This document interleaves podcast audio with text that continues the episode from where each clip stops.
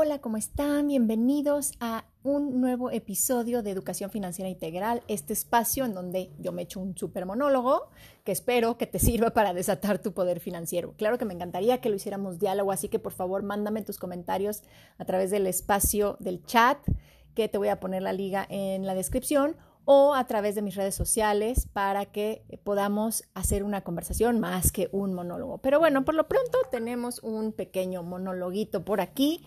Eh, y bueno, acuérdate que este espacio es para desatar tu poder financiero, como te decía, y bueno, dicen por ahí que la información es poder.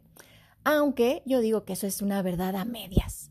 Solo la información que se aplica es la que te otorga poder. Y en este caso, pues te otorgará poder sobre tu dinero, que pues eso se pone interesante, ¿no lo crees? ¿Qué quiero que te lleves el día de hoy? Bueno, el día de hoy vamos a hablar de dónde estás parado, dónde estás y por qué es importante aprender de economía, de eh, finanzas, por qué es importante tener educación financiera. Y a este lugar donde estamos parados en este momento le vamos a llamar punto A. El episodio pasado, si no lo oíste, te invito a que lo hagas. Eh, se trató de descubrir si somos analfabetas financieros o no. Y si eres analfabeta financiero, pues ese sería tu punto A. Si no eres analfabeta financiero, ese sería tu punto A. Si eres medio analfabeta financiero, pues ahí es donde estamos. Pero bueno, lo que quiero que te lleves el día de hoy es que sepas exactamente dónde estás y por qué es tan importante aprender y tener educación financiera.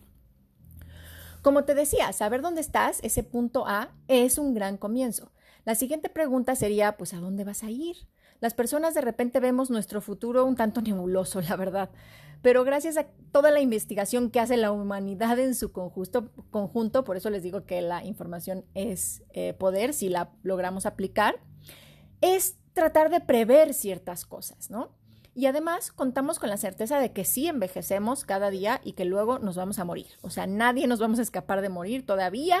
La ciencia no ha llegado hasta allá. Tal vez vivamos 100 años, pero pues morir, vamos a morir.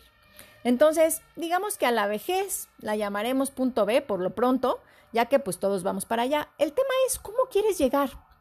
¿Quieres seguir viviendo al día, trabajando para poder comer o peor aún vivir de prestado, de la caridad de tus hijos si los tuviste o de alguien más porque estés enfermo y sin fuerzas? ¿O quieres vivir ese tiempo disfrutando del esfuerzo de tantos años de trabajo y buenas decisiones de tus finanzas personales, dándote uno que otro lujo, tal vez viajar? Hmm, creo que la decisión puede no ser tan difícil.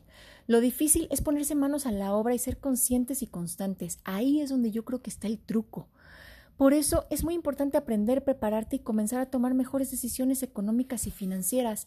La verdad es que no lo hacemos. ¿Por qué? Porque ese yo del futuro es un tanto nebuloso y la verdad es que como que no me cae bien la idea de eh, ser viejita. Al menos a mí me cuesta muchísimo trabajo imaginarme. No me encanta la idea de pensar que voy a ser una inútil o que voy a necesitar ayuda. Como que eso me hace tanto ruido que prefiero no pensarlo, ¿no? Y a veces es como este ejemplo de barrer la basurita abajo de la alfombra, total, ahí no se ve, pero un día el futuro nos va a alcanzar.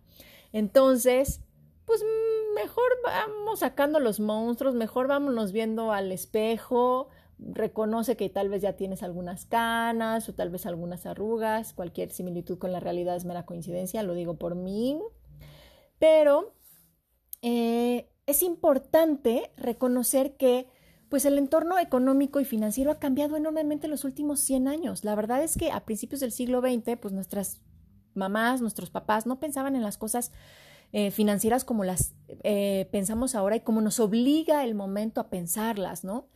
Eh, ahorita son infinitamente más complejas de lo que tomar, de las decisiones que toman nuestros abuelos. Ahora se requieren nuevas habilidades para enfrentarnos a los cambios del entorno económico que se nos presenta. Esto es importante porque antes estudiabas, trabajabas toda la vida en una buena empresa y te retirabas y te daban una súper buena jubilación y ya estabas armado, ¿no? También la expectativa de vida era menor, ¿no? Ahora la expectativa de vida es muchísimo más alta, pero ese ese caminito pues ya no existe, ya muy pocas personas pueden estar tranquilas económicamente hablando si hacen exclusivamente eso, o sea, si solo estudian, trabajan en una buena empresa y luego se retiran. Realmente muy pocas. ¿Por qué? Sobre todo porque el esquema de pensiones ha cambiado muchísimo, los contratos laborales son cada vez más austeros y las personas eh, cuentan con mucho menores prestaciones laborales. Eso, si trabajan en una empresa, tienen un contrato y tienen prestaciones. La mayoría de nosotros, eh, y sobre todo en este país con tantísima informalidad, eh, pues realmente los trabajos no nos ofrecen ninguna prestaciones, a menos que tú te estés pagando tu propio seguro de vida, tu propio seguro de gastos médicos, pues no hay ninguna prestación de ningún tipo. Entonces, esta parte es vital, sobre todo para los que no tenemos este, este, mm, esta obligación, esta, este espacio en donde nos quitan el dinero voluntariamente a fuerza y nos lo ponen en la Afore. Eso, pues obviamente es tu dinero, ¿no? Si tú trabajas en una empresa y te quitan ese dinero, pues es tu dinero que se va a la FORE. Pero los que no tenemos este jefe que nos está fiscalizando este dinero y nos lo están quitando a la fuerza para poderlo poner ahí, tenemos que hacer un esfuerzo mayor.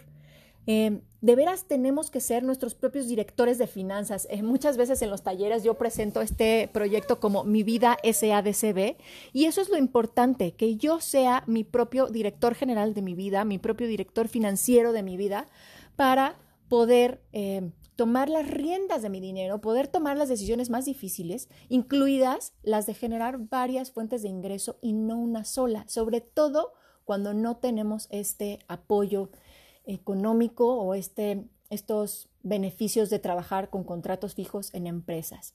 Para los que tenemos ingresos variables, esto es un ejercicio que tenemos que hacer sí o sí. Entonces, ¿dónde estás en este punto A en el que tienes que empezar a asumir esta responsabilidad de director financiero de tu vida?